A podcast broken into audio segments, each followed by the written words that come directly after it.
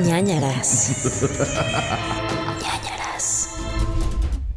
Hola amigos, bienvenidos a ñañaras podcast, donde cada semana les contamos casos de terror, casos de crimen real, casos paranormales y siempre tratamos de hacerlo de una forma amena, chistosa, divertida. Mona. Mona. Mona. Es ¿Mona? mono. Está mono. Algo muy mono. Muy mono. Muy monkey. Sí, señor. Ew, ¿qué es eso? Está de moda decir mono. Yo lo digo. Está mono. Ay, qué monkey. Está súper monkey. Mm. Está padre decir monkey, ¿no? No, no está padre. ¿Por Creo qué no? Creo que no, no me está gustando. ¿Cómo estás? Yo ya me Eh, volví una señora Disney. Ya lo vi, tú estás La loca de Disney. La loca de Disney. Cada, cada vez que grabamos tienes cuatro cosas más de Disney. Es que no sé qué es. O sea, sí siento que, bueno, ya, ya investigué y sí en Disney, en los parques de Disney tienen como una cosa como que avientan ciertos aromas. Digo, que eso ya sabíamos, que de repente huele como a galletitas y se te antoja comprar galletas, cosas así, ¿no? Pero sí siento que echan algo como para que tengas esta como paz y relajación y quieras comprar todo y es adictivo. O sea, también tu Puedes sudadera parar. es de Disney.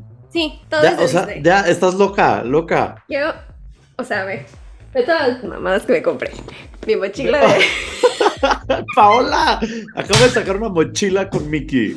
Bueno, esta no es de Disney, pero mira qué hermosa. Ay, de Universal, de los de los monstruos de Universal. No, me compré cosas así de que para mi cocina. Ve mi taza de El jinete sin cabeza. Güey, Ay, Paola, ¿qué pedo? O ya sea, no puedo parar. no puedes pagar la renta ahora. No, Pero, mira, bendición. endeudada, pero Endeudada. feliz. En la nostalgia. Oye, platícanos de, platícanos, tú tienes mucho que platicarnos de Tess Joyce. Sí, la pasé muy bien. Fui a, a tanto a los parques de Disney como a los de Universal en Orlando. Eh, fui por primera vez al Mickey's Not So Scary Halloween Party, que es como esta, este evento que hacen en las noches en Magic Kingdom durante las fechas spooky en octubre, Ujú. noviembre, septiembre. Y está muy lindo, nunca había ido. En, en Hollywood hacen otro que se llama Oogie Boogie Bash, que es similar, pero tienen otras cosas. Básicamente son los desfiles, son diferentes porque están los villanos de Disney, tienen como estos shows que hacen frente al castillo y pues puedes subirte a las atracciones todo de noche. Me encanta porque sí le ponen como esta vibra spooky a todo el parque, tiene como música como spooky, de pronto se escuchan gritos, este, la Haunted Mansion, la mansión embrujada está como toda con luces, no sé, morado y naranja y Ay, así, se ve como súper bonito y la gente puede ir disfrazada, es como, creo que es el único evento en el que pueden ir disfrazados al parque, entonces hay gente que sí le echa muchas ganas. Sí vi a,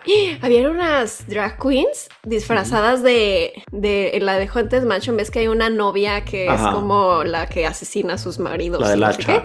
Ajá, y había una de esas y también eh, cuando entras a la atracción hay como cuatro retratos de gente que murió en la mansión y hay una mujer que está ahí que no sé si es la misma, de hecho creo que es la misma novia, pero más adelante, o sea, como que antes de morir, pero tiene un vestido como no sé, rosa y estaban dos drag queens disfrazadas así, personificadas completamente con eso y estaban increíbles sus disfraces. Yo no me disfracé de nada, pero la pasé muy bien. Me compré estas bonitas cosas que se están viendo en YouTube. Güey, porque parecen decoraciones, pero este es para tomar agüita, le metes Ajá. aquí agua, y este es para meterle palomitas, este Mickey. ¡Hora! Doble Entonces, no es, o sea, costaban de que 15 dólares y yo, ¡ah! Mi decoración, perfecta, decoración. Y, y te quejabas mucho de que no tenías decoración en tu casa. Entonces ya tienes. Ya tengo tres cositas y así. Bueno, así Y se arma este, uno. Este le prende, prende su calabacita el Mickey. El Mickey. Es muy ah, hermoso. Sí, está muy hermoso. ¿Y qué más? Bueno, fui a eso y fui a, en, en Universal Studios, fui a las Halloween Horror Nights, que amamos. Fuimos el Ujú. año pasado tú y yo en Hollywood. El año pasado los dos acabamos muy aterrados. Yo ya dije, yo ya me voy a retirar de esto de las Sí. cosas de terror, pero no sé si en Hollywood son más intensas o nos apanicó mucho la de Not Scary Farm. Sí, ajá. Pero este año las disfruté muchísimo, no tuve ese terror tan intenso y solo fue diversión y felicidad. Y además Tal vez tuve- era porque ibas con alguien que te iba a proteger y el año pasado ibas conmigo que probablemente no, yo te hubiera porque yo aventado iba contra protegiendo también. Ajá. Yo Ah, iba protegiendo en Ibas este caso protectora. también, entonces fue igual, pero no, no sé, lo disfruté mucho. Estaba en la casa de The Last of Us, que está increíble. Estaba Stranger Things temporada 4, que también les quedó impresionante toda la parte de que entras como al mundo de Vecna y que está como todo con esos tentáculos rojos y así. Estaba una de los monstruos de Universal, estaba una de Chucky, estaba una de El Exorcista, la nueva película del Exorcista. Esa sí estaba fea y además había unas partes que olía a vómito.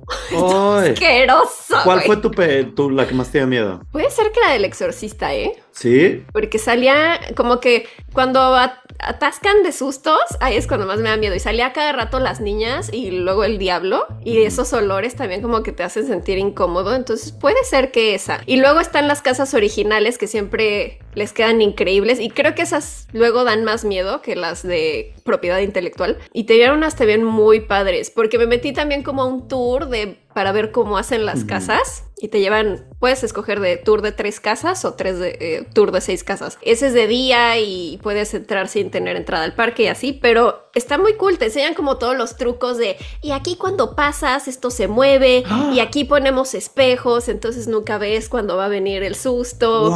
Y, y, por ejemplo vi que yo no entendía cómo le hacían para que los actores que te asustan de pronto suena el audio. Yo decía, "Ah, no, pues están sincronizados. Y no, tienen en el piso como un pedal que ellos Ah. pisan para activar el audio. ¡Órale! Entonces ellos activan su susto.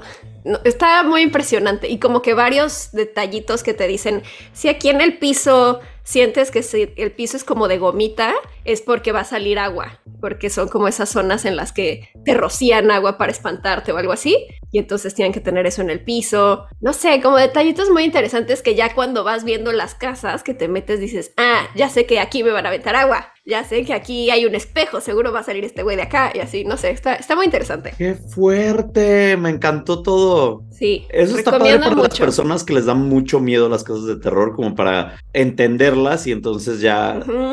No tener tanto miedo. Sí, con como sobre todo como que clavarte más en las historias de las casas originales que hacen los de Universal, Ajá. porque sí, tienen como unas historias de origen muy clavadas que yo ni sabía. Ves que tienen como sus personajes icono, icónicos que son como El payaso. Jack the. Clown y no sé qué. Y entonces ahí te explican, por ejemplo, este año hubo una de Doctor Oddfellows Twisted Origins, que era como la casa principal y todo giraba al- al- alrededor de esta. Y como que, no sé, te contaban todo el tema, toda la historia y cómo se conecta con esta y cuándo surgió. Y así. Está súper clavado, súper interesante, me encantó. Amo. Ya, quiero ir cada año. Quiero ir otra vez. Sí, Próximo hay año. que ir. Hay que ir Eh, el próximo año. Bueno, y ok, me gustó. Me gustó. ¿Qué más? ¿Qué más? Cuéntanos. y ¿Qué más les cuento? Había también una bien padre que se llamaba Blood Moon Dark Offerings, que Eran era brujas. como de una... No, yo pensé que era justo vampiros o brujas o algo así, y no, era como un pueblito que están, o sea, como que todas sus cosechas y todo lo hacen dependiendo de lo que la luna les dice. Y si la luna se ponía roja, como que tenían que hacer sacrificios y matar a los que no creían en la luna y así. Entonces tiene como toda esta vibra de pueblito de 1800 y que hay unos como encapuchados que van a matar a los del pueblo que no creyeron y así. Muy Resident Evil 4, no sé, increíble, amé. Y me Uh. encanta que echen olorcitos, como que esa es mi parte favorita. Que de repente 4D. huele a quemado, ajá. O eso del vómito. Oye, me encantó todo. Hay que ir el próximo año. ¿Qué quiero? Yo fui también a una casa de terror del exorcista. Ay, vi del exorcista. ¿Qué tal? ¿Cómo la pasaste? Me ¿Sufriste? gustó. Sufrí, me reí mucho. Me gustó. Creo que los de Universal últimamente están haciendo muchas cosas eh, de terror bien hechas en cuanto a sus casas, entonces me gustó. Si quieren ir, ustedes si viven en la Ciudad de México, está en Antara, no, perdón, en Plaza Carso, que es un centro comercial en el poniente de la Ciudad de Sí, México. poniente. Poniente de la Ciudad de México. Es entrada gratuita, nada más tienen que meterse a un link, búsquenlo en internet, no sé cuál sea. El Exorcista Creyente, experiencia de terror o algo así. Plaza Carso, búsquenlo en Google y les va a aparecer el link. Se registran y ya pueden entrar completamente gratis. Está padre, eh, está muy bien ambientada, me gustó mucho la, toda la decoración, la producción estaba bien chida, la verdad. Y eso eh, se los platico porque me va a llevar a la recomendación de esta semana, Mm, que es El Exorcista Creyentes. Tenemos dos porque estamos en mes de octubre y estamos haciendo dos recomendaciones por episodio. El primero es El Exorcista Creyentes. Eh, Sí, no, no estoy convencida de verla. Además Mm. ha tenido muy malas reseñas, ¿no? No, es que sabes cuál es el problema, no da miedo, no es una película de miedo. O sea, sí, hay sustos, pero mm, ¿dónde está el terror? ¿Dónde está el estrés que te, la ansiedad que te daba la película del Exorcista original hasta la fecha, ¿sabes? Creyentes mm, es el inicio de esta trilogía, está dirigida por David Gordon Green y no me... El que hizo las últimas de Halloween. Correcto, otras. Y la verdad es que no me, no sé, o sea, me creo que está padre el inicio. Creo que es un error que hayan hecho a dos, dos niñas en vez de una. Creo Es que mucho, ¿no? pierdes como el sentido de empatía con las dos, porque está dividida la historia en dos y, y no sé, no, no, está más enfocada en los padres.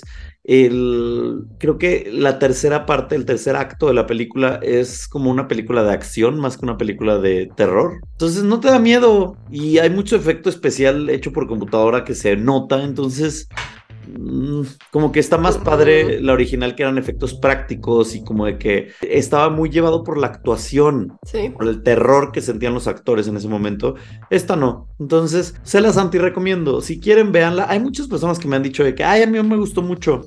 Está bien. Sí, creo que hay como varios como que son muy fans de la original y que creo que han dicho que les gustó como las conexiones con la original, pero no sé, yo no la he visto. Y hay muchas cosas que son como para mí de que, ¿por qué metes esto en la película? Hay otras cosas, no sé. X, vayan a verla, eh, creen su propio criterio, juzguenla. Y este, yo, a mí no me parece una mala película, nada más no me parece una película de miedo, no me parece una película de terror, que es lo que yo esperaba. Y, y pues no, ya está, es el inicio de esta trilogía. Veamos cómo le va a las siguientes dos. Espero que cambien muchas cosas para las siguientes y realmente se enfoquen en un terror, porque no hay terror. De George.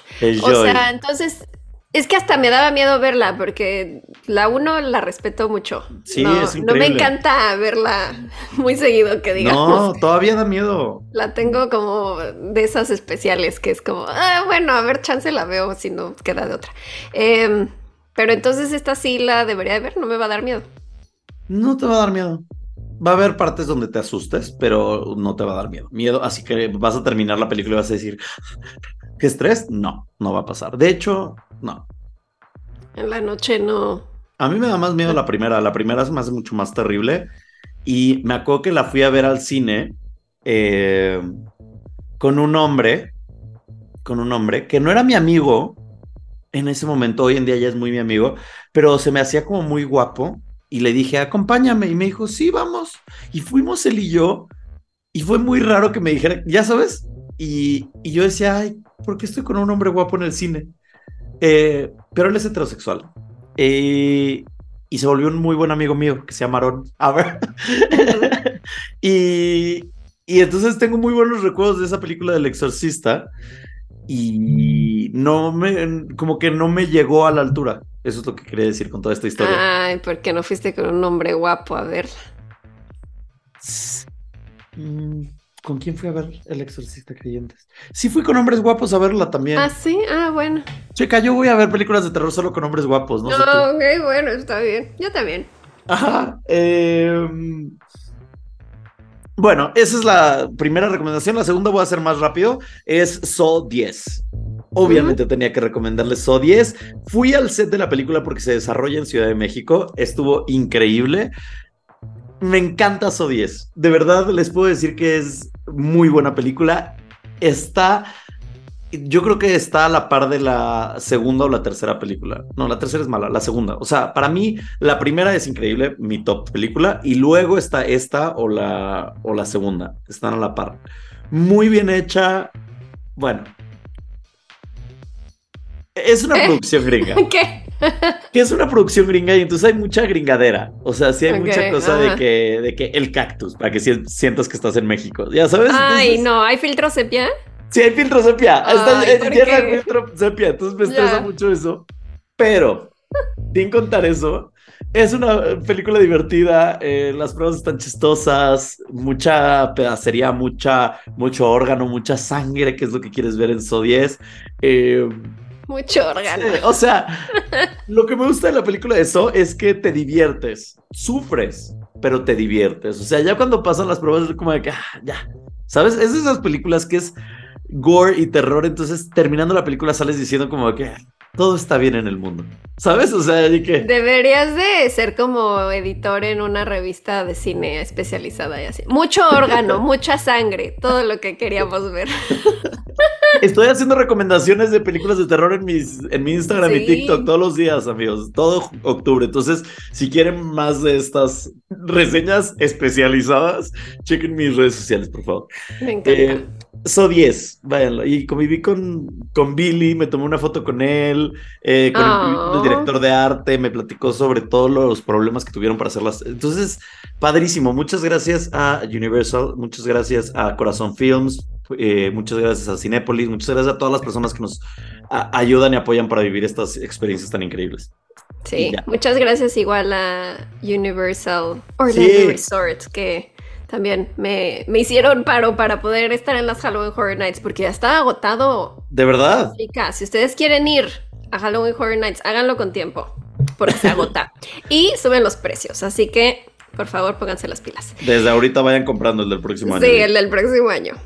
Bueno, yo les voy a recomendar eh, ay, primero, esta no la habíamos mencionado todavía, pero hemos mencionado las dos temporadas anteriores, pero no, la tercera de Only Murders in the Building. ah, me encanta, sí. Sí, me gustó. No el final, nada más me falta el final, pero. Me gustó más esta tercera temporada. A mí también. Y creo que las dos anteriores. Bueno, la uno es increíble. La, dos no me encantó. Yo creo que es 1-3-2. Sí.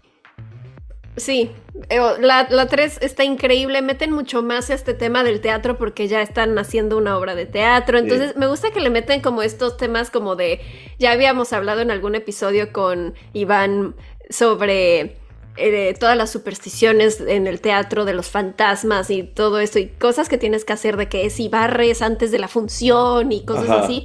Eh, me gustó que le metan como ese tema paranormal, pero también otra vez hay un asesinato. Luego sí también ya digo, ya no mamen. O sea, ¿cómo puede haber tantos asesinatos alrededor de estas personas y ya todo el mundo es como de, oh, quiero saber qué va a hacer para resolverlo? Y es como, no mames, eso no pasaría en la vida real, pero muy divertida. Ok. Muy divertida, la pasamos muy bien, siempre viendo a estos tres personajes. Me gusta mucho como la mancuerna que hacen. eh, Martin Short, Steve Martin y Selena Gómez, increíble. Em, y, ya, no sé, véanla, está muy divertida. Está en. Eh, la pueden encontrar en Disney Plus, ¿no? Star Plus. Bueno, en Star Plus, ajá. Em, y por otro lado, les voy a recomendar. Ah, y además, no mencionaste que está Meryl Streep. Ah, claro, está Meryl Streep y está Paul Rudd. Meryl Streep, Paul Rudd, sí, ok, increíble, guapísimo, lo que quieras. Sí, Meryl, Meryl Streep, sí. La diosa de la actuación, esta vieja es y además canta increíble. Canta, actúa, pero ¿te diste cuenta que todas sus escenas están grabadas aparte? No. Yo me di cuenta porque yo soy bien chismoso, yo soy bien metiche. Y entonces todas las escenas donde sale Meryl Streep, todas las escenas donde sale Meryl Streep son como nunca están todos. O sea, es, son muy pocas las escenas donde está como todo el elenco, porque como dices, es una obra, entonces muchas veces están como que todo el elenco y todo el grupo, y la mayoría de las veces ella está como dos segundos y ya después se va, y ya después ya nada más son escenas de ella con otro personaje que normalmente es Martin Short. Entonces, ah, yo creo que era como de que, no, mira, mi Meryl la vamos a citar de 3 de la tarde a 6 de la tarde y grabemos lo que podamos y lo demás lo parchamos para que ves, no se note, porque... es cierto. Sí, siempre está o con el personaje que se llama Dicky Ajá. o con Martin Short. A veces con Selena Gómez, pero casi nunca. Pero es muy raro. o con muy Paul raro. Sí. Mm, interesante. Ese es un dato interesante que me di cuenta. Porque yo decía, yo quiero ver, cada vez que salían las escenas de grupo, yo decía, ¿dónde está mi Meryl? Y, ay, no, llegó tarde el personaje. O, ay, no, ya, perdón que ah, ya me tengo que ir. Así, siempre. Entonces, obviamente era como que no, pues no, Meryl Streep no le vamos a dar un llamado de 15 horas y a nosotros sí nos valen madres. Entonces, eh, sí, cierto. Chequen eso. sí, chequenlo. Increíble temporada. Y también les quería recomendar The Good Nurse, Eh, el, ¿Cómo está en español? El buen enfermero, tal vez. No sé cómo lo pusieron. Ajá. Bueno, esta salió creo que el año pasado. Sale Jessica Chastain y Eddie Redmayne. Eh, ¿No habías hablado de esta? Mm, no, ¿verdad? No, creo que no. Bueno, es, está basada en un caso real de... En teoría creo que es el asesino serial más prolífico de Estados Unidos. Eh, tal vez luego ah, podemos hacer un caso de él. Y er, er, básicamente un buen enfermero, pero que en realidad era malo porque eh, mataba a sus pacientes sin que nadie lo sospechara, porque parecía ser una gran persona. Y está interesante porque todo lo vemos desde la perspectiva del personaje de Jessica Chastain, que es ella sí es una buena enfermera y conoce a este nuevo que llega y él es como súper lindo con ella y la ayuda muchísimo porque ella tiene un problema de salud, pero no quiere que se enteren porque la van a correr. Y él ayuda muchísimo y dices, ay, qué linda persona. Pero pues eh, como que ella va descubriendo que está pasando estas cosas raras, empiezan a hacer una investigación. Y lo que se me hace más traumante de todo este caso es que pues esto sucedió en la vida real porque nunca le pusieron un alto, o sea, porque los hospitales no pueden, eh, pues decir abiertamente, ah, este güey está matando a alguien, o sea, no van a declarar eso frente a un, frente a la policía, entonces nada más lo corrían. Y entonces él iba a otro policía, a otro hospital y pues ya no, no hay como referencias de, ah, estuvo matando pacientes. Pues no, entonces estuvo como en nueve hospitales diferentes. No lo puedo creer. Y todos se lavan las manos como de, no, aquí no pasó nada. Porque pues si no los van a acusar de negligencia en el hospital. Claro. Entonces eso se me hace lo más terrible y lo más impactante porque no sabemos qué tan seguido pueda pasar esto en realidad. Podría estar pasando ahorita, sí. Sí, sí, porque hemos visto otros casos de otros el ángel de la muerte y eso. No, creo que este le llamaron también el ángel de la muerte. Bueno, el Doctor Death. Y así ves que hay varios doctores que mataron muchos pacientes y siempre es ese tema de que el hospital se lava las manos y dice, ah, no, yo no sé nada. Entonces, eso se me hace lo más terrible. Pero bueno. En Netflix, ¿verdad? En Netflix, sí. Oye, ¿ya viste Casa de Usher? Ay, llevo, llevo cuatro episodios. Y no, te no me está gustando mucho. No. No. Pero quiero, no, no me quiero adelantar, quiero acabar de verla para... ¿El segundo episodio no te gustó? El, segundo, es el que más me ha gustado. El segundo es el que más me ha gustado, pero... Es que no sé, siento que... Mm, como que siento que uh, Mike Flanagan siempre escribe como personajes más aterrizados, más... algo más cercano a él, y esto siento que que es algo que no es cercano a él y que se está inventando basándose en Succession. Como de, ah, sí, los ricos y famosos. Y además me caga que metan a chavitos, nada más porque trabajó con ellos en The Midnight Club, y que siento que no les quedan esos papeles. ¿Cómo que? O sea, el próspero. Ajá. ¿Por qué te lo ponen como que, ah, es el más seductor y es un chingón? Y, o sea, es un pelele. ¿No? No, no, es que no sé. O luego hay otros que son como los asistentes personales de otra y que también, o sea, como que yo los veo y digo, pues son unos niños, no, no creo nada de que los ponen. No, es que no quiero spoiler, pero sí, como que de repente hay unas cosas de casting que digo, ¿de qué están hablando? Ay, yo soy muy feliz con esa serie, de verdad, me encantó. La esposa del señor Usher también es como. Ah, eso sí es rara, pero. ¿Pero por qué? Ay, no sé. Eso, Sí, eso sí la defiendo. Porque siento que funciona. No, no me quiero adelantar. A lo mejor y lo mejor está por venir. No, no creo. El, segundo me gustó. No creo. O sea, si ya, si ya estás en el cuarto y ya como que dices de que eh, ya va a ser eh. O sea, no hay como que cambio mucho. No cambia mucho la serie en los que te quedan, ¿sabes? Es que sí siento que quisieron hacer un Succession de terror, pero como que se siente falsote, no sé. Pues sí, no sé, a mí me hace muy feliz. Me encantan las muertes, me encantan los, los sustos, me encanta la manera en que cada episodio es como muy formulaico, eso me gusta mucho, ¿sabes? De que ya sabes que se va a morir uno de ellos, este, no sé, me hace muy feliz. Y me encanta todas las referencias, o sea, todos los speeches, todos los monólogos que hay. El monólogo de Limón me parece algo increíble. Ay, ese no me gustó nada. Como que dije que me tendría que impresionar lo que está diciendo. Como sí, fue muy impresionante. No se me hizo impresionante, se me hizo muy básico. Y todos los discursos de que son literal poemas de Edgar Allan Poe son impresionantes. O sea, las referencias a Edgar Allan Poe están muy padres. Y por eso me gustó mucho el 2, porque está bien padre la historia de The Mask of the Red Death. Pero, todos son un episodio, mm. todos los episodios son una historia de Edgar Allan Poe. Pero hay unos que siento que no adaptó tan bien. Está bien, ustedes véanlo, formen su propio criterio. Yo no he terminado, así que a lo mejor no, sé de lo que estoy hablando. Bueno. Está bien. Bueno, pues. Me gustan más sus otras series, es lo único que diré. Ay, no, es que a mí, pero es que a ti te gustó mucho, por ejemplo, Blind Manor. Las, tres anteriores las amo. Midnight Mass a mí me encantó. A Midnight Mass a mí, a mí no me gustaba Midnight Mass y Blind Manor a mí no me gustó y a ti sí. Porque a mí me parecían extremadamente aburridas, como lentas. Y esta sí sentí como acción. Y, el, y Carla Gugino se me hace increíble en todos sus papeles. La adoro mucho. Sí. Em, pero bueno, bendiciones, véanla. Ustedes opinen. Vámonos con eh, la recomendación más importante del día. La recomendación más importante del día es que se suscriban a patreon.com diagonal nanaras podcast para recibir episodios pequeños que se llaman Ñ Files, secretos, expedientes secretos Ñ, donde van a recibir otro tipo de cosas, ya sea hay noticias, hay casos, hay este, de repente leemos cosas de internet, de Reddit y etc. ¿no? Entonces está divertido, chéquenlo por favor, suscríbanse, es importante que lo hagan y vamos viendo. Luego, eh, chunchos, chunchos, tenemos playeras como esta que estoy usando el día de hoy, que es de ñañaras podcast, y hay sudaderas y hay tazas y hay cosas bien padres. Les recomendase que hagan sus pedidos porque luego no van a poder. Eh, ajá, dejémoslo así. Entonces, hagan sus pedidos. Es lo único que quiero decir. Hagan sus pedidos, ya. No lo dejen para mañana. Llame ya.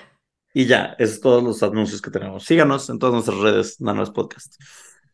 Pau, empiezas el día de hoy tú. Empiezo con un caso de true crime, del crimen real. Así que decir truco, de truco. Dulce truco. Dulce truco. Yo les traigo truco, ¿tú les traes dulce? No, les traigo Ay. monstruo. Ok. Yo les voy a hablar de... Suena como paranormal, pero no es. La vampira de Barcelona. Ok. Barcelona. Vamos a transportarnos al año 1912, lo único que sé es que se estaba hundiendo el Titanic. Sí. Sí, eso es lo que sabemos del año 1912. Solo eso. Y sí, no se me ocurre qué otra cosa pasó en 1912. Ya iban a empezar pronto con la, la Primera Guerra Mundial, pero por ahora había un Titanic hundiéndose. Por ahora todo bien. Por las calles se hablaba sobre la leyenda de una vampira que era temida principalmente por los niños y les voy a contar por qué. Esta historia comienza con Enriqueta Martí Ripollés, nacida en 1871 en la localidad catalana de Sant Feliu de Llobregat. Se sabe muy poco de su infancia, pero de joven se trasladó a Barcelona, donde comenzó trabajando como niñera y después empezó a dedicarse a la prostitución. Se casó con un pintor llamado Joan Puyaló y ambos se ganaban la vida como podían, vendían antigüedades, pedían limosna y Enriqueta luego empezó a hacer trabajos como curandera. La pareja tuvo una relación tormentosa, eh, se reconciliaban, luego se separaban, así como unas seis veces, y según Puyaló, él dijo que su... La verdad me da risa el Puyaló. Puyaló. Puyalo. Eh, Puyalo dijo que su matrimonio fracasó porque Enriqueta tenía una gran afición a los hombres. Es que esta mujer es una vividora, además tiene un carácter extraño, medio falso, impredecible y además todo el tiempo está eh, continuamente visitando estas casas de la mala vida. Entonces yo ya no puedo más. Enriqueta y yo tenemos muchas cosas en común. Sí, lo pensé, la verdad. Sí, soy el, soy el Enriqueta. hombres Soy el Enriqueta de este podcast. Con esas actitudes extrañas e impredecibles, sí, sí. Sí, soy. Entonces, eh, a pesar de que estaba casada, ella no dejó de frecuentar estos ambientes de prostitución ni a estas personas de mala vida y se acabaron separando, el señor Puyalo y ella, y nunca tuvieron hijos. Ok. Durante el día, Enriqueta se vestía con la ropa más sucia y rota y que podía encontrar y mendigaba en casas de caridad, en conventos y parroquias. Y en ocasiones iba acompañada por algunos niños que nadie sabía si eran sus hijos o si eran pues unos niños que la seguían. Por las noches, bien raro, ¿no? Unos niños que la seguían, casual. Ay, siempre trae niños, qué raro. Por las noches Enriqueta se vestía con ropas lujosas y sombreros y pelucas y acudía a la zona de gente acomodada de Barcelona, como el casino de la Arrabasada, donde se dice que ofrecía sus servicios como proxeneta de niños. ¡Hora! Entonces ya sabemos por qué tenía tantos niños ahí Con siempre. razón. En 1990, no, no, 1990, no. Tendría 1890. ochenta y tantos años. No, en 1900, más bien. Estoy confundida con esta fecha. X. Años En una fecha, en una fecha. En no una fecha. Vayan a escuchar leyendas 1912. legendarias si quieren datos certeros y concretos. Vayan a escuchar a Badía. Él sabe las cosas. Nosotros nada más estamos platicando acá, Así chismeando. es, así es. Años después de 1912, en algún momento de la vida de Enriqueta, se dice que fue detenida por dirigir un prostíbulo en la calle Minerva de la ciudad condal, donde ofrecía los servicios de niños de 3 a 14 años. O sea, es que esto se me hace como... No lo puedo ni concebir en mi mente. ¿Tres años? Un niño de 3 años, o sea, no puedo.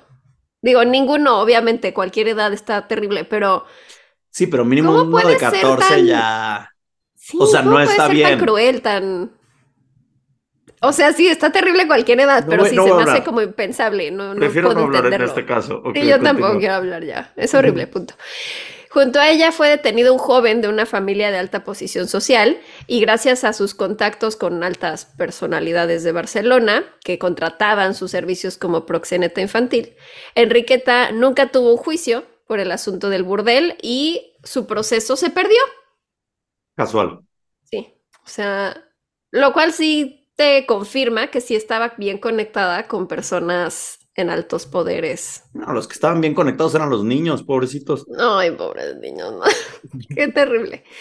Perdón. Sin embargo, no tenía esta mujer ninguna necesidad de mendigar porque, además de su trabajo como proxeneta, también ejercía la profesión de curandera y entonces este como doble oficio le daba bastante dinero para vivir sin problemas, pero pues ella seguía en los días mendigando. Era una showwoman. sí. Era una mendiga.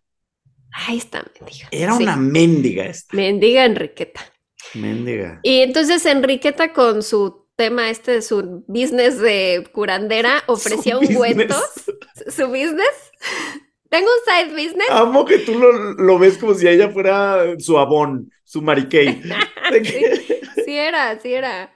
Les ofrecía de que su ungüento, su pomada, su cataplasma, su poción, em, principalmente para curar la tuberculosis, que era muy temida en aquella época. Y también ella curaba cualquier tipo de enfermedad que no tenía cura en la medicina tradicional. Ok. Muy avanzada ella. Y entonces gente de clase alta pagaban grandes sumas de dinero por todos sus remedios y supuestamente los productos que utilizaba para fabricar estos remedios estaban compuestos por restos humanos. Mm, De los niños. Mm. Oh. Sí.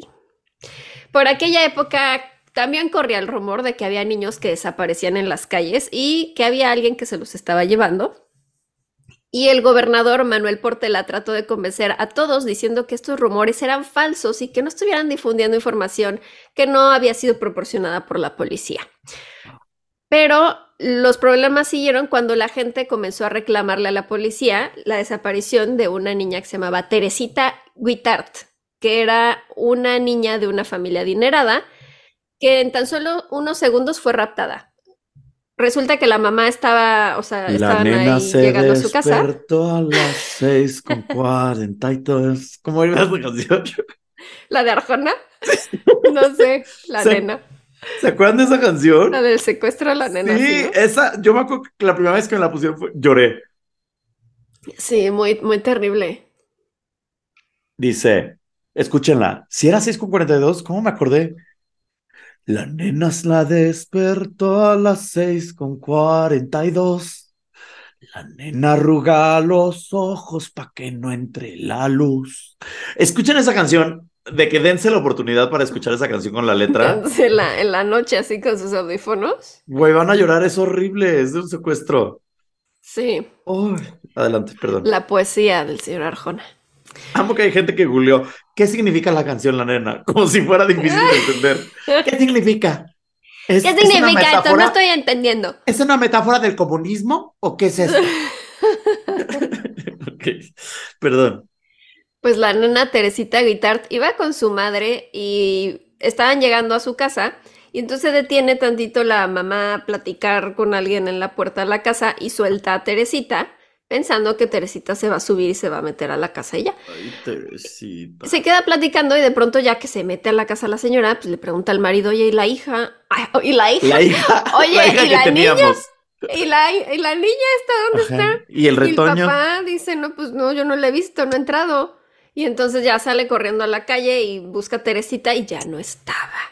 No Lo que pasó es que entre que esta señora andaba ahí echando el chisme, de pronto eh, Teresita se quedó ahí como en la puerta, en la calle, y se acerca la señora Enriqueta y con un tono dulce y suave le dijo, ven bonita, ven Ah, que tengo dulces para ti. Como Hansel y Gretel. Sí, y entonces pues Teresita se acercó a ver qué onda y luego ya como que le dio miedo y se estaba alejando y que la jala Enriqueta y le cubre la cabeza con una tela negra y se la Ah. llevó, Adiós a la nena. se la llevó. Pasaron dos semanas y no encontraban a Teresita por ningún lado y eh, todos los esfuerzos eran en vano, pero todo cambió la mañana del 27 de febrero de 1912. Ah, mira, seguimos en 1912. Si era 1900, tu fecha de antes. No, porque, ¿o sí? Ah, sí, sí, era O 1912. sea, hace empezaste contándonos de 1912 porque fue cuando lo que nos vas a contar ahorita, pero previo a eso ya existía. Tal vez era 1900, sí, puede Sí, ser. era puede ser. 1900 Digamos que sí. O o 1890. 1890. ¡Ah! Una de esas. 10 años de diferencia. Lo hicimos al mismo tiempo, Jinx. me encantó. Jinx. Monsoon. Ajá. Jinx, ser- Bueno, entonces, eh, el 27 de febrero de 1912, una vecina llamada Claudina, ella muy bien, revisando todo, Metiche. chismeando, metichando, metichen, porque pueden salvar vidas. ya En este podcast queremos a los vecinos metiches. Sí, Sí, los queremos yo porque soy. somos. Mi gatita también es metiche. Estamos en la ventana viendo a los vecinos. Ay, güey, ca- cada, vez que se pelea la vecina, no sabes cómo apago la tele y me voy a la puerta. Y La Cacho vecina también. del niño Es niña, es niña. y sigue la niña Sí, sí. sí. llorando. Ya no llora tanto la niña. Ya la pasa mejor, yo Ah. creo. Eh, pero se ha peleado de repente con el papá o algo así. ¿Y, Y me qué dicen? encanta. Pues no sé, porque se empieza a lamentar la madre o de repente nada más escucho llamadas porque luego se sale, o sea, como que su lavandería. Es que no quiero hablar muy fuerte porque me pone a escuchar, siento. Sí. Su O escuchar tu podcast. Su la- No, no van a escuchar mi podcast. Su lavandería da al pasillo que da a mi puerta de entrada.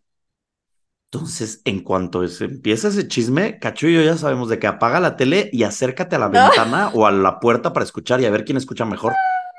Yo también soy así. Pues me encanta. Es que sí, oye, uno hay que estar pilas. ¿Qué tal que está pasando algo y tienes que hablar a la policía o algo así? 100%. 100%. Bueno, entonces la señora Claudina igualmente se puso pilas porque iba caminando y de pronto ve en la ventana a un niño y una niña en, clas- en la casa de Enriqueta y dijo, ay, qué raro porque estos, o sea, esta no tiene hijos, ¿no? Y los dos niños estaban con la cabeza rapada. Y entonces Claudina se preocupa y como que le, le grita a Enriqueta por la ventana de, ay, es tu hija, y la otra cierra la ventana y se mete. Y entonces como que dijo, ay, esto está sospechoso.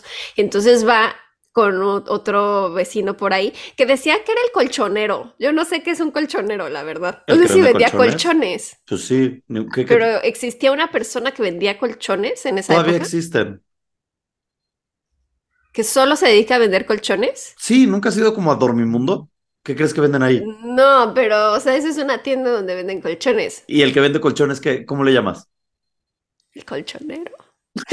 pues sí, tiene sentido. Pues si, si vende zapatos, zapatero, colchonero a sus colchones. Bueno, pues estaba el colchonero por ahí. Entonces le va ¿Cómo y que le Pau dice, piensa que los colchones de repente aparecen? No, pero pues es que el señor, o sea, también se ve que estaba siempre por la zona, porque dominaba mucho el chisme también del barrio, porque le preguntó Claro. a él y le dijo, no, ¿tú sabes si ella tiene un hijo o algo? Y el colchonero le dijo, no, yo no, nunca he visto niños ahí, qué raro.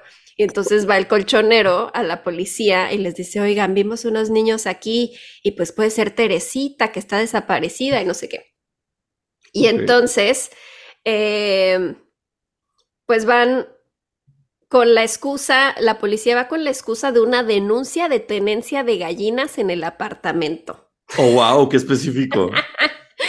Entonces van a casa de Enriqueta, que abre la puerta medio adormilada, y la policía le dice como de, oiga, vengo a inspeccionar su domicilio porque tenemos una den- denuncia de que usted tiene gallinas. Y la otra dice, ¿gallinas de qué? No, Se tengo niños secuestrados, Es pero mentira. gallinas nunca. Sí, entonces dijo, no, yo no tengo ninguna gallina. Entonces el policía que le dice, si me permite, y le abre la puerta, y entonces ella como que no reacciona, y entonces se mete el policía. En esa época no necesitaban de que Órdenes de orden cateo. de cateo ni nada. Se mete el policía y entonces se encuentran a dos niñas ahí en el departamento y una de ellas se parecía a Teresita, pero le Uf. preguntan, ¿tú eres Teresita? Y ella dice, aquí me llaman Felicidad.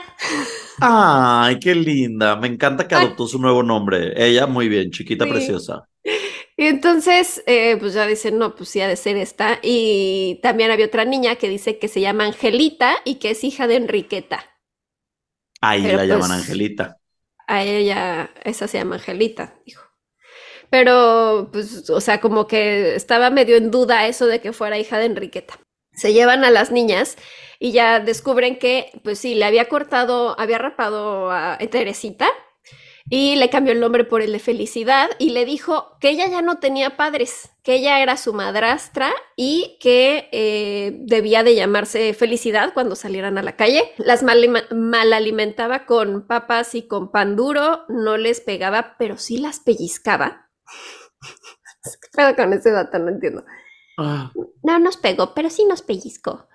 Y eh, bueno, sí, pero también dice que le había prohibido salir a las ventanas y a los balcones. Declaró también que la solía dejar a solas con Angelita y que un día pues las dos se aventuraron a ver en las otras habitaciones de la casa y encontraron un saco con ropa de niña llena de sangre y un ¡Oh! cuchillo para deshuesar también lleno de sangre. Y pues dice que nunca salió de la casa mientras estuvo ahí secuestrada. y ¿Cuánto ya tiempo estuvo? Creo que como dos semanas. Eh, y ya, regresaron a la niña con sus padres después de haber declarado esto. Y luego le preguntaron a Angelita qué había pasado y eh, Angelita dijo que antes de que Teresita llegara a la casa había otro niño de cinco años llamado Pepito. Y Angelita dijo que vio cómo Enriqueta lo había matado en la mesa de la cocina con un cuchillo. Enriqueta ¿Pepito no se dio cuenta. Sí. Ahí murió Pepito. Ahí murió Pepito, Pepito. Pepito clavó un cuchillo. Mm. Ay, no. En la, en la mesa de la cocina. Güey, es terrible ese trabalenguas porque dice que clavó un clavito en la calva de un calvito. ¿Qué tienen Sí. contra los calvitos? ¿Qué- Pero ese es? Pablito, no Pepito. Ah, sí, ¿verdad? Pablito clavó un clavito en la calva de un Pepito calvito. es de los chistes, Pablito Pepito es es de el de los los... chistes. Un día llegó. Pepito y no sé qué, y Sí. le enterraron un cuchillo. Ajá. Ay, perdóname, Pablito, estoy... conf- No, perdón, Pepito, estoy confundiéndolo con Pablito. Pues Pablito es un serial killer, es un asesino. Porque le clavó un... 100%. ¿Qué hace clavándole en la calva de un calvo un clavo? ¿Qué pedo Sí. con Pa- Pablo? Alguien. Además es Pablito, o sea, no es como que es Pablo, Sí. ¿sabes? o sea, Pablito, es un niño, es un niño psicópata, tienes toda la razón. Tenemos Y que nosotros analizar ahí, la crianza de hablando de Pablo eso, y de Pablito. pero repitiendo eso desde niños. Clavó un clavito en la calva de un calvito. ¿Y por qué los tigres estaban tristes? ¿Y por qué tragaban trigo? No Los son no vegetarianos. Tragan no, no son herbívoros. No. Hay que hablar, hay que hablar seriamente con los, el creador de los trabalenguas para decirle, güey, mínimo que tengan sentido, ¿sabes? O qué pedo, ¿a quién conoces? ¿Qué pedo con Pablito? No es normal esto. Sí, güey. ¿Cuál es la historia de origen de Pablito? Siento que sí. ¿Quién era el calvito? Siento que es, un, es como un cortometraje a punto de pasar, ¿sabes? Como el de Winnie Pooh, Sangre y Miel. Sí, Siento que es Pablito. clavando así. Clavando. Matando calvos. Es un Matando asesino calvos. serial que su, Sí. su patrón son hombres calvos. Es un niño, es un niño Que era adoptado calvos. y cuando era adoptado mataba a sus padres adoptivos con un clavito. Claro. ¡Ah! ¡Qué terrible! Mm. ¿Te podrás morir? Bueno, yo creo que sí, ¿ah? Si te clavan un clavo en el cerebro, Sí. Pero es que además tendría que ser con muchísima fuerza, porque a romper cráneo, sí, ¿no? O sea, un niño no podría. Tal vez no está tan chiquito, Pablito. pero era un clavito. Un clavito afilado, sí entra. Un chance no rompe cráneo, pero sí llegas como a, a Pero tocar entonces no lo mató. No, tal vez nada más era un... ¿Qué tal que le- torturaba. Ajá, que le clavaba varios cada día. Era, no era un, o sea, no era asesino, era, bueno, quién sabe si los mataba después, pero era más como de que le gustaba torturar. Sí. Pablito. Qué fuerte. Cosas terribles que descubrimos en este podcast. Sí, es cierto. Bueno, pero regresando a Pepito. Angelita vio cómo lo mató Enriqueta en la cocina y pues dijo que se fue y se escondió, se hizo la dormida, este, y pues ya no dijo nada. Ok. Además, la identidad real de Angelita pronto se puso en duda porque la niña no se sabía sus apellidos, sí decía, soy hija de Enriqueta y decía que su papá se llamaba Juan, que coincidía con el ex esposo, el este Joan Puyaló, pero dijo que nunca había visto a su papá y la secuestradora, o sea, La Enriqueta, mendiga. soste- la mendiga sostenía que Angelita sí era su hija, em, pero habían como varias incongruencias. Por ejemplo, Enriqueta cambiaba su primer apellido de Martí por Marina y durante las declaraciones como que la policía empezó a investigar eso porque eh, luego ya confesó su verdadero apellido, que era Martí, eh, y esto luego lo, lo corroboró el exmarido Juan Puyaló, y él dijo que con ese apellido se hacía conocer y alquilaba varios departamentos de los que siempre la corrían porque no pagaba la renta.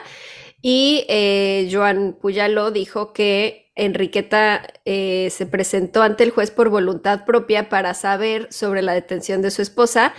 Eh, no, perdón, Enriqueta no. Él se presentó para ver cuál era la razón por la que la habían detenida y declaró que hacía cinco años que no vivía con ella, que no había tenido hijos con ella y que no sabía de dónde había salido esta niña llamada Angelita.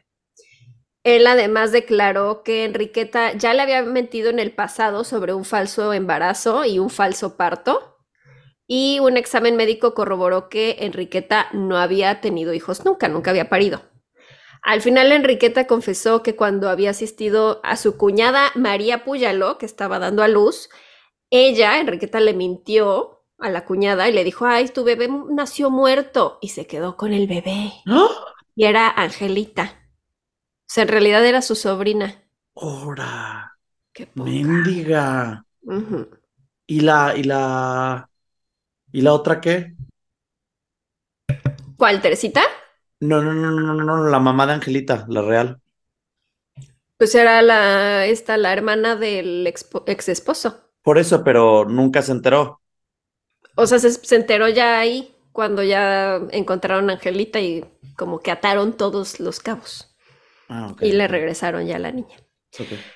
En una segunda inspección de la casa de Enriqueta se encontró ese saco del que hablaban las niñas con ropa de niños llena de sangre y el cuchillo ensangrentado. También encontraron otro saco con ropa sucia en el que en el fondo habían huesos humanos de pequeñas dimensiones, de al menos, al menos habían unos 30 huesos. Eh, los huesos tenían marcas de haber sido expuestos al fuego. Encontraron también un salón que estaba como muy elegante, con muebles muy bonitos y con varios vestidos de niño y de niña. Eh, y ese salón era muy contrastante con el resto de la casa porque lo demás era como muy austero, muy pobre y olía muy mal. Y ahí es donde vivían las niñas. O sea, el, cuarto muy elegante vivía Enriqueta y donde estaba feo y olía mal era donde estaban los niños. Este salón, eh, en, más bien en otra habitación eh, que estaba cerrada con llave, encontraron que Enriqueta había escondido ahí 50 jarrones y botes con restos humanos en conservación. Tenía grasa hecha manteca, Tenía sangre coagulada, cabellos humanos, esqueletos de manos, polvo de hueso, entre otras cosas, y también varios botes con las pociones y pomadas y ungüentos que hacía para vender. Fue interrogada eh, por la presencia de estos huesos y restos humanos eh, para sus cremas, para su abón, eh, y también por el cuchillo que encontraron ensangrentado. Y ella dijo, no, es que yo hago estudios de anatomía humana. ¿Con permiso de quién o qué mendiga abonera? Sí, güey, y Cabot Crane ahí ya. Sí. Este dijo, no, yo, yo hago estudios de anatomía, pero pues le dijeron, oye, pero estos huesos fueron sometidos a altas temperaturas, o sea, fueron quemados o cocidos o así, ¿qué pasó? Y ella eh, pues acabó confesando, no, es que yo soy curandera y utilizo a los niños como materia prima para fabricar mis remedios. Ah, ok, perfecto. Perdónanos Ah, por preguntar. Bye. Ya, todo tiene sentido, gracias. Dijo que era una experta y sabía confeccionar los mejores remedios y que sus preparados eran muy bien pagados por la gente adinerada y eh, los como más poderosos y ricos de Barcelona. Pero entonces ya no las, ya no daba a los niños para que se los embonaran. ¿O Abonaran. Ya no los embonaban, ahora los abonaban. Abonaba. No sé. Sí, o sea, creo que primero Ajá, o cambió sea, su rol. con eso y luego ya los usaba para sus pócimas. Ok. En un momento de debilidad en la investigación, como que ya empezó ella a, a hablar como de, yo les voy a decir de todos los de mi lista de clientes, no sé qué, Bien, pero ya en algún momento como que ya no quiso decir nada. pues O no, sea, la amenazaron, obvio. Sí, ya nunca delató ninguno de los nombres de sus clientes. Lo hubiera hecho. Sí. Siguieron las inspecciones y se registraron dos casas más donde había vivido, vivido Enriqueta, un departamento eh, y una casita. ¿Qué pedo, güey? ¿Cómo puedes tener tantos lugares? Hoy en día apenas si puedes tener un departamento. Mm, Y, no. esa mujer tenía como cinco. Sí. Y antes Pues que decía que, época mendigaba sí nada más. En esa época, en 1900 todo era mejor. En 1900 sí, no todo, pero sí. La tuberculosis, ¿no? La terratene- terratenencia sí era mucho mejor. Bueno, pues en todas estas casas se encontraron restos humanos en paredes falsas y en los Oh. techos. Y en, en la casa encontraron una calavera de un niño de tres años y una serie de huesos que correspondían a niños de tres, seis y ocho años. Algunos restos aún tenían prendas de ropa, como un calcetín, que daban a entender, entender que Enriqueta tenía por costumbre secuestrar a niños de familias muy pobres y con escasos medios para buscar a su hijo desaparecido. Eh, o sea, más bien que las familias no podían Claro, pagar para encontrar a sus hijos. Claro. Eh, se encontró otra vivienda propiedad de la familia de Enriqueta, donde también hallaron restos humanos de menores en jarrones y botes y libros de remedios. ¿Qué La pedo? casa pertenecía a la familia Martí, que era conocida en la población por el sobrenombre de Lindo, pero estaba cerrada por la mala administración del padre de Enriqueta. Em, en otra de las casas encontraron un libro muy antiguo con tapas de pergamino, un libro de notas donde había escrito recetas y pociones con una caligrafía muy elegante. Y había un paquete de cartas y notas escritas en un lenguaje cifrado, que era la lista de nombres y familias y personalidades importantes de Barcelona que eran sus clientes, pero estaba en código, entonces no podían saber quiénes eran. Uf, ok. Eh, la lista fue muy polémica en la población de Barcelona y entonces todos estaban como pidiendo que pues, se hiciera justicia, que dijera quiénes eran los pederastas y, y quiénes estaban comprando esas pócimas, eh, pero la policía, la policía intentó que la lista no trascendiera. Em, corría el rumor de que en la lista había nombres de médicos, políticos, empresarios y banqueros y...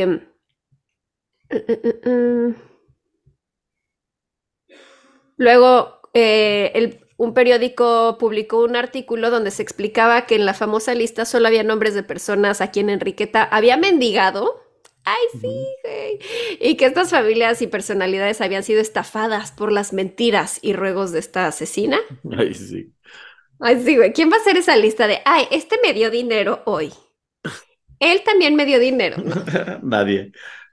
Cuando Enriqueta fue llevada a juicio, se le acusó de tres delitos: de secuestro, de suposición de parto por fingir que una de las niñas era su hija Ajá. y falsedad documental por tener papeles que indicaban que era su hija, pero se demostró que no era cierto.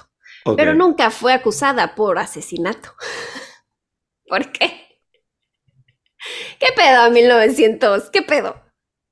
¿Qué te digo? ¿Qué te digo? Tenía como cinco casas y nunca la juzgaron por asesinato. Me encanta. O sea, era más un delito el supon, el fingir que tuviste un hijo Que, matar matar niños, como secuestrarlos. Bueno, secuestro sí la juzgaron, pero por asesinarlos no. Y bueno, fue detenida y encarcelada en la prisión para mujeres Reina Amalia. Se dice que Enriqueta tenía un diario que estaba supuestamente escondido debajo de los azulejos de una de sus propiedades y que ahí estaban los nombres de todos los clientes. Y mientras estaba en la cárcel amenazó varias veces con hacer públicas las informaciones que estaban en el diario. Eh, precisamente por eso nunca llegó a ser juzgada y un día apareció muerta en el centro penitenciario. Según la versión Bien. oficial, murió de cáncer de útero en 1913. Otros dicen que se suicidó y muchos otros eh, fuentes dicen que fue asesinada por sus compañeras de celda, siguiendo órdenes de una persona influyente de la sociedad. Yo Y creo nunca- que es eso. Sí, puede ser. Y nunca se supo si el diario era real o no. Está enterrada en la fosa común del cementerio sudoeste, situado en la montaña Montjuic de Barcelona. Y eh, pues se dice que como que en Barcelona quisieron como olvidar a esta mujer y como que borrarla de la historia de la ciudad. Y entonces la calle en la que ella vivía, que se llamaba Calle Ponent, lo cambiaron por el nombre de Joaquim Cuesta. Eh, más actualmente han habido como más investigaciones. El escritor barcelonés Jordi Corominas escribió un libro llamado Barcelona 1912 que publicó en 2004, no, 2014 y pues investigó mucho sobre la vida de Enriqueta y según él decía que en realidad como que le, le metieron mucha crema a la historia, ¿no? Que Ajá. realmente no fue una asesina serial y que más bien tenía como un trauma porque supuestamente sí tuvo un hijo que murió cuando él tenía 10 meses y que por, por malnutrición y que entonces eso la marcó muchísimo y que más bien como hubo muchos escándalos sexuales de menores realizados por las clases altas de la sociedad y el rapto de niños con fines medicinales, eh, como que más bien crearon toda esta leyenda negra alrededor de Enriqueta, de que es que ella hacía ungüentos y todo eso, pero según él dice que no, no fue realmente tan verídico eso. Dice que los restos que, que encontraban de sangre en, casa de Enriqueta era porque como ella tenía cáncer de útero, tenía hemorragias vaginales. Pero ¿por qué los guardaría en frascos? No mames. O sea, no, no sé, no me creo esta historia. Eh, y dice que los restos óseos encontrados en sus casas tampoco eran de niños recientemente asesinados, sino que probablemente los extrajo de cementerios para usarlos como amuletos mágicos y que también eran huesos de animales para cocinar, como gallinas y huesos de cerdo. Mm, no creo. También otra historiadora de arte y escritora llamada Elsa Plaza en 2014 dijo, lo único cierto es que Enriqueta secuestró a Teresita por motivos que nunca conoceremos. Su abogado defendió que sufría un trastorno por no poder ser, ser madre. Angelita era su sobrina y ella la cuidaba. ¡Ah! ¿Y cómo es que la mamá nunca supo? Ajá. Ajá. ¿Y por qué, por qué la cuidaba ella entonces? Sí. ¿Por qué la mamá se la dio a cuidar? Sí, o sea, al parecer como que dicen, más bien, pues era alguien que necesitaba ayuda psiquiátrica, pero no era tan mala, no era asesina y no sé qué. Respecto a los huesos, esta mujer, Elsa Plaza, dice que se demostró que eran de una persona de unos 25 años, no eran huesos de niños. De Pues todas sí. maneras son huesos, porque da igual si son de un niño o de un humano. O sea, Pero son- es que el otro dice es que probablemente lo sacó del cementerio y no mató a nadie. ¿Quién sabe? También es, o sea, estás profanando una tumba, sigue siendo un crimen y Sí. deberías estar en la cárcel, según yo. Y también esta mujer, Elsa Plaza, dice que eh, como Enriqueta era curandera, en esa época se pensaba que tener determinados tipos de huesos en casa traía suerte. Entonces que tampoco es algo tan raro que tuviera huesos en su casa. Ay, no sé. El punto es que la leyenda de la vampira de Barcelona se ha contado por generaciones a los niños de Barcelona diciéndoles que se porten bien o si salen solos a las calles se los puede llevar la vampira y secuestrarlos. Está terrible eso. Pero ¿por qué vampira? No lo sigo sin entender. No Pues porque sangre. como tenían como sus botes de ¿Frascos de sangre, sangre? Pues dijeron, ah, es una vampira, tiene sangre. Ya. Y la historia fue adaptada en 2020 a una película por el director Lluís Danés. Se llama literalmente La vampira de Barcelona. No la he visto, no sé si esté buena, pero pues si la quieren buscar, ahí está. Esa es la historia. También le llaman la vampira del Raval, que era como un, la, el barrio donde sucedió casi todo. Entonces tú sí crees que es 100% asesinado. No sé, O le das el Es beneficio de la es de estos casos que con el tiempo no, no se sabe la, lo que realmente pasó. Como que siempre había mucha superstición y amarillismo en esas épocas, ¿no? Y era como, sí, ¿qué tal que la señora se andaba desangrando y ellos, "¡Ah! estaba llena de sangre su casa, Ah. es una vampira y que es como, no, güey, tuve una hemorragia. no sé. Tengo un flujo abundante. Sí, tengo flujo abundante, tengo muchos cólicos, déjenme en paz. Mm. No sé. ¿Tú qué crees? Yo sí creo que es asesina. Me vale. Soporte. O sea, sí estaba ra- raro que justo era una proxeneta de niños y tenía dos niñas en su casa contra su voluntad. Sí. ¿Y por qué la otra niña estaría inventando? O sea, los niños no tienen tanta imaginación para inventarse. Yo vi cómo estaba asesinando a un niño en la Sí. mesa. Es Qué raro además imaginar, o sea, un niño imaginándose eso. Y justo coincide que encuentran un cuchillo ensangrentado, ropa de niño ensangrentada y restos de humanos. Sí, No sé. raro. No sé si sí eran los restos de Pepito, pero pues sí había huesos y pelo y no sé, Mm, sangre. Esa es la Mm. vampira. Bueno, yo les tengo una historia de un yokai que me interesó mucho. Y empecé interesado por esta historia. ¿Y luego ya Terminé no? apanicado Y con ansiedad. Uh, me gusta eso. Porque eh, no, no te va a gustar. Uy, No ¿por qué no? Porque vamos a ¿No hablar hay una de- película que se llama así? No te va a gustar. No te va a gustar. No hay una banda. Mm, sí, algo me una suena banda. que existe con Hay ese una nombre. banda de rock que se llama No te va a gustar. No te va a gustar. Eh, vamos a hablar el día de hoy de Tsuchigumo. Tsuchigumo. Tsuchigumo. ¿Ok? Tsuchigumo, ¿sí? Adelante. Tsuchigumo Gumo también es conocido como Yatsukahagi o Ogumo. Disculpen mi pronunciación perfecta de japonés, discúlpenme, de verdad Me parece increíble. traté de hacerlo como más mexa, pero a veces no es fácil tener estos dones en la vida. El nombre Tsuchigumo viene de tierra y esconder. Estamos hablando que Tsuchigumo es una araña gigante de 60 metros. Ah, te dije que no te iba a gustar, yo te advertí. No que muy feliz. Mm. Pero bueno, no me va a hacer nada porque estoy en Japón. ¿Eso crees? Ay, no. Ay, no. Bueno, lo que más le gustaba a esta araña eh, gigante era arrasar con aldeas y villas y ha sido bastante registrada en los anales de la historia japonesa. Ay, no. En los Mm. anales. Ok. Ay, te perdí. Yo también, pero ya regresaste. Ya regresé. Estábamos en los anales, se antoja.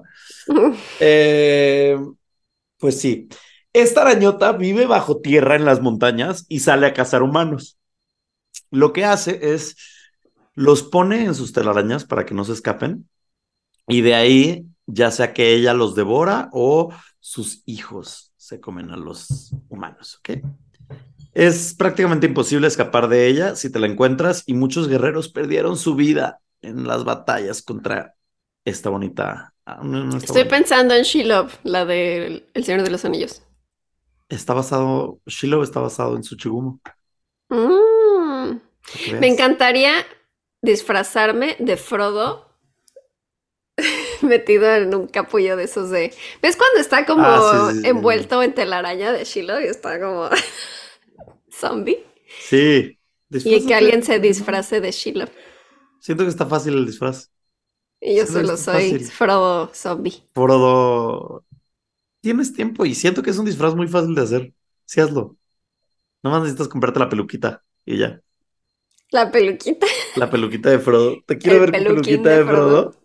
Y este, y ya, y te pones Egapac, ¿sabes? Como plástico.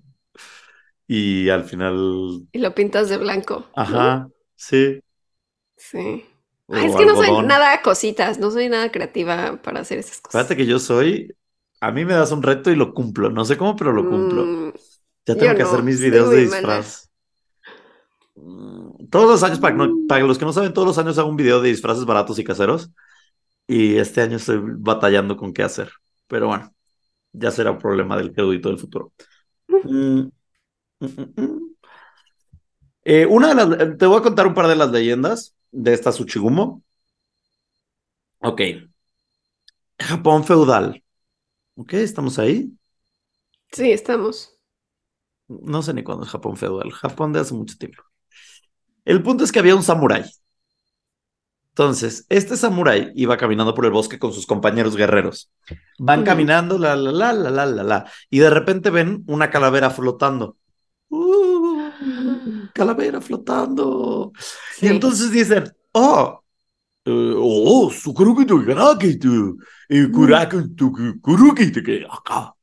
que significa, en español, oh, una calavera flotante. Y entonces dicen, vamos a averiguar qué onda. Entonces empiezan a perseguir esta calavera flotando, la buscan por todo el bosque, pero no la encuentran. Y entonces el samurái dice, qué raro, ¿dónde estará esa calavera? Y entonces ve un hostal y dice, mm, bueno, es hora de descansar. Entonces voy a descansar en el hostal y el día de mañana reanudaré mi búsqueda por esta calavera flotante, ¿no? Bueno, se queda ahí, sale al bosque al día siguiente, nada, no la encuentra. Regresa al hostal y de repente se empieza a sentir mal, se empieza a sentir como muy enfermo. Y entonces el sirviente del hostal va y le da como medicina. Y entonces él se la toma y al día siguiente se pone peor y va y se toma otra vez medicina y así. Y entonces pasan unos días y de repente como que el samurái se da cuenta que hay algo raro. Entonces saca su katana, que es una espada japonesa, para todos los que son unos incultos. No, no tengo ni idea. Ando muy perrita, ando muy perrita. Sí, ya vi. Eh, ando muy japonés, muy japo experto el día de hoy.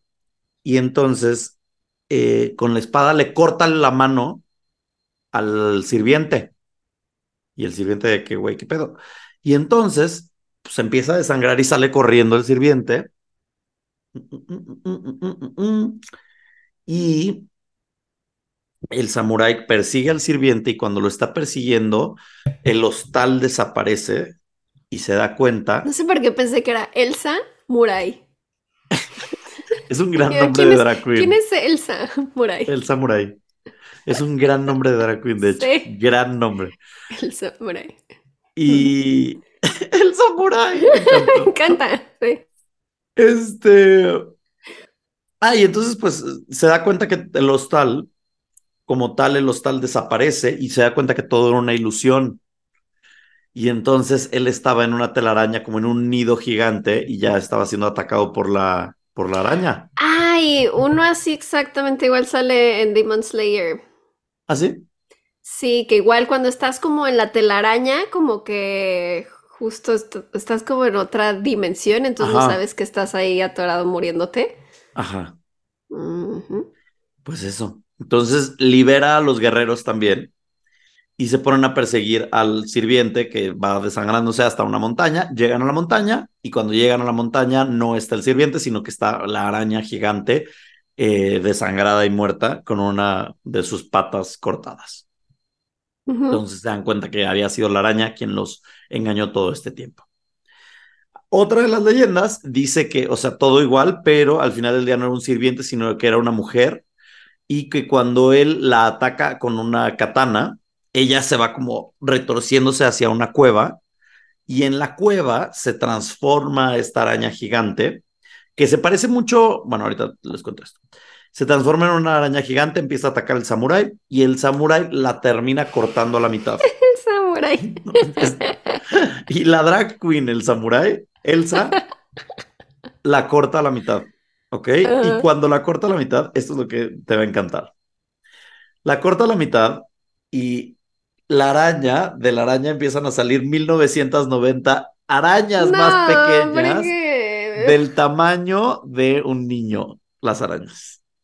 Ah, o sea, grandecitas. Sí, pues esta medida se supone que 60 metros en total. Entonces, cuando la cortó, salieron 1990, lo cual me parece un dato muy específico. 1990. Ah, por eso yo en mi historia dije 1990. Estábamos conectados arañas tamaño niño empezaron a salir y entonces eh, los, el ejército se dedicó a, acabar con estas 1990 arañas y después de unas horas acabaron con todas las crías porque decían si crecen se van a volver como la madre y va a pasar lo mismo, entonces tenemos que acabar con cada una de ellas. Sí. A la katana de Elsa la llamaron Kumokirimaru. De Elsa.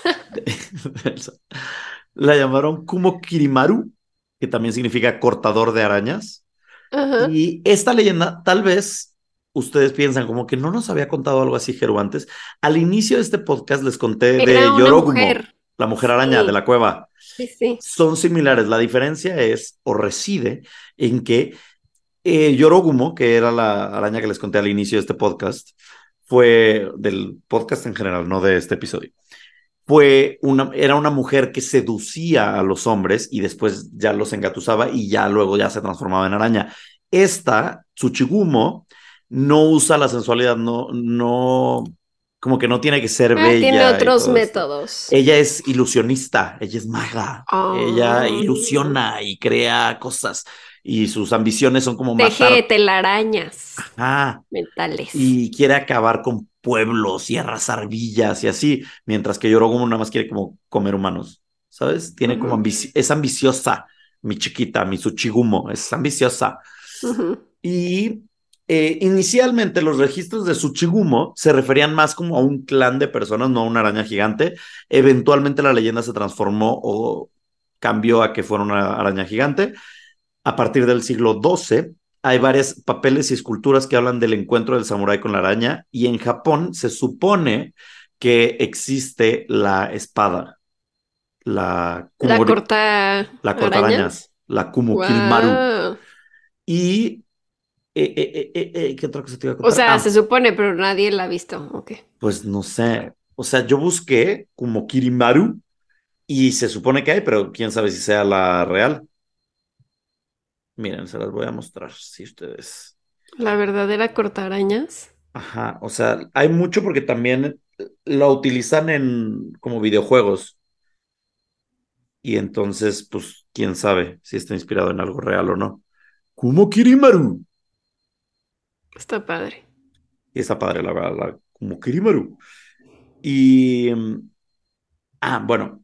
Y entonces, otra cosa es que Dicen que en realidad no era una araña y que es una metáfora todo esto y que era una forma de, de decirle a aquellas tribus que no se aceptaban, no se adaptaban al régimen autoritario que existía en Japón en esa, en esa época y entonces le empezaron a decir como los uchigumos, las arañas estas que tenemos que exterminar. Mm, y entonces cuando un pueblo era erradicado por la autoridad, porque los mataban a todos estos que no querían formar parte del régimen, les decían, no, no, no, no, no, o sea, a ellos les decían suchigumos, pero a la gente que estaba dentro del régimen decía, no, fue una araña gigante. Fue una araña gigante y sus crías las que acabaron con el pueblo, no fuimos nosotros. O sea, nosotros ni nos dimos cuenta. Y de hecho, era un término despectivo en esa época decirle a alguien su chigumo, de que, ay, eres una araña. Ajá, charaña. Y obviamente los chigumos se volvieron la inspiración de todas aquellas gigantes arañas monstruosas que hemos visto en literatura y en medios, incluyendo eh, un Golianti Shiloh de la saga del Señor de los Anillos de Tolkien, Aragog de Harry Potter. Y aquí es donde les digo que me apaniqué, porque empecé a buscar todas las arañas gigantes monstruosas que hemos visto en películas. Y después de un rato dije, ¿por qué estoy haciéndome esto? Si le tengo miedo a las arañas. Es asqueroso. Eh, Pennywise también se vuelve una especie de araña. El Lolth de Calabozos y Dragones. Las arañas gigantes de The Mist. Tarántula, la película de 1955, las arañas gigantes de Kong Skull Island, los arácnidos en Starship Troopers y otras películas como Eight-Legged Freaks, Arachnid y más que ahí me detuve y dije, ¿por qué estoy haciendo esto? Y dejé de buscarlas. Sí. Pero, porque después me metí a bañar y yo decía, ¡ay! ¿Por qué me hice esto? ¿por qué me hice esto? Y yo no veía la coladera y dije, me van a salir, porque esa escena de aracnofobia, que es esta película de arañas, me marcó horrible de chiquillo. Entonces, odio las arañas y más si son gigantes. Yo también. No podría vivir en Australia jamás, jamás. Jamás. Ni en Mérida. O sea, yo cuando veía una tarántula en Mérida decía, güey, ¿por qué viven así? Quiéranse. Mucho las tarántulas así caminando en la calle. Traca, la verdad me gustaría haber crecido así sin tenerles miedo. O sea, normalizarlo de, ah, es una araña y, o sea, hacer eso se me hace un superpoder, el poderlas sacar, de que agarras un papelito y un vaso. Yo no puedo, o sea, no me lo puedo ni acercar, pero siento que me va a saltar y me da pavor. Somos muy chicos de ciudad, tú y yo. Sí. Guaite chicos de ciudad. Sí, sí somos. Entonces no, no, no entendemos esas cosas, porque la gente del que ha tenido ranchos y así es como de que, ah, sí, una araña, y las agarra con la mano, y yo como de que, es como, sí, no te hace nada. Y yo. Güey, no me importa. Ay, no, nada más. ¿Cómo no? Se te puede trepar y meterte, meterse en tu oído. O en tu ojo. en tu boca. Ajá, en tu nariz. Tu nariz. me, y, te pasa esto de que empiezas a hablar mucho de arañas y de hormigas y te empiezas a sentir como cosquilleo. Sí, ya lo estoy sintiendo. Yo también estuve todo. Y me dan ganas de revisar en el piso a ver si no hay una que se está trepando. por cierto, uy, te voy a dar un dato que te, que te va. Mm. Lo vas a odiar. ¿Qué? Se supone, leí en internet, se supone que las arañas están, se las atrae la luz color verde. Ay, ¿por qué? ¿Por qué yo tengo que tener la verde y tú la morada? No sé, pero literal, me mandaron un Originalmente yo era la morada, pero tú te veías muy amarillento o algo así. Sí, algo como que no. Y ahora yo me veo pálida como muerta. no, pero Vela nos arregla para que nos veamos guapos. Ay, pero. Este, sí. ¿Cómo que las atrae la luz verde? ¿Por qué? Sí, lo leí en, en TikTok. Alguien me mandó en TikTok de que, güey, checa esto. Y decía de que las, las arañas atraen el color verde, la luz verde. Bueno, pero ves que supuestamente son de abundancia y dinero y así, entonces a lo mejor por eso dicen, ah, dinero. Las arañas aman las luces LED, en particular debido a su capacidad para atraer insectos. Eso se debe a que los insectos están atraídos por la luz ultravioleta y la luz em, emitida por la LED es generalmente más brillante que la luz iridiscente. Y si tú buscas luces verdes atraen arañas, hay muchos eh, datos. Mm, creo que es hora de apagar esta luz. Sí. Sí. Ay, bueno, pero ya llevamos cuatro años y no te han hecho nada, entonces tranquila. Sí, vemos. Vemos, pero sí, me dio mucho cringe ese dato. Pero bueno. Pero como ahora yo tengo un gato, sé que puede acabar con ellas. Eso sí. Creo. No, me da miedo que, que la piquen o así. Imagínate que un día veo así una es lo que te a decir. de su boca. Sí, es lo que te voy a decir. ¿Qué haces que un día llega y tiene como una tarántula así a ah. media comer hacia afuera de su boca? ¿Qué harías? Lo que me panica es, ves que los gatos te traen como sus regalitos de, te traje un ratón. Que te traiga una tarántula. ajá. Y entonces he leído que luego sí, sí, no sé, varias historias leí de que, ay, este, luego encuentra una cucaracha y me la deja así al lado en mi almohada. De que estás dormido y amaneces y te trajo una cucaracha. Ay, sí. No, ¿me mató? Ay, no me mató, pero me, me daría muchísimo miedo que me traiga así en la noche una cucaracha Una cuquita. o una araña que encontró. Ten. Pero a ver, si tú ves, si tú ves que, vol- eh, que tu gato tiene una tarántula viva en la boca, como que todavía comiéndosela, como medio comiéndosela, pero la tarántula está como atacando todavía, ¿qué haces? ¿Salvas a tu gato? Sí, claro, pero ¿Os agarrarías a la tarántula? sí. ¿Sí? Estoy pensando así con una escoba, como suéltala, pero no, porque la lastimaría a ella, entonces Ajá. sí, tendría que yo tratar de quitársela. ¡Ay, no! ¡Qué asco, güey! Me estoy imaginando sacándole la Sí, así tienes que agarrarla, la tienes que agarrar y cuando la sacas se va, te va a agarrar a ti la mano. ¡No, güey! Sí. Toda peluda, asquerosa. ¡Ah! ¡Qué Moviéndose. ¡Qué asco! ¡Qué asco! ¡Qué asco! ¡Qué asco! ¡Qué asco! Ni Yo dejo que mi gato muera, perdón. Por eso no tienes Por eso no mascotas. tengo gatos.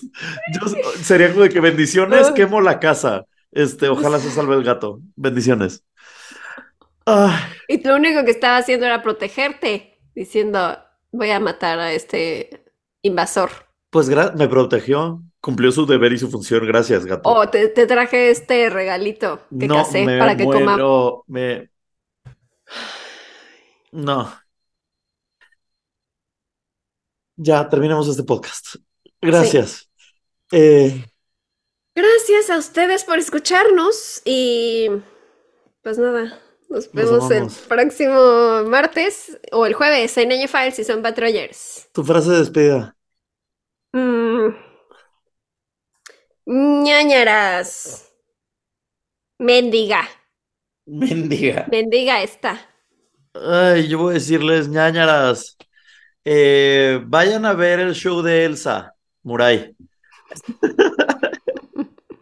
Gran drag queen. gran drag queen. Adiós. Bye. Bye. ñañaras.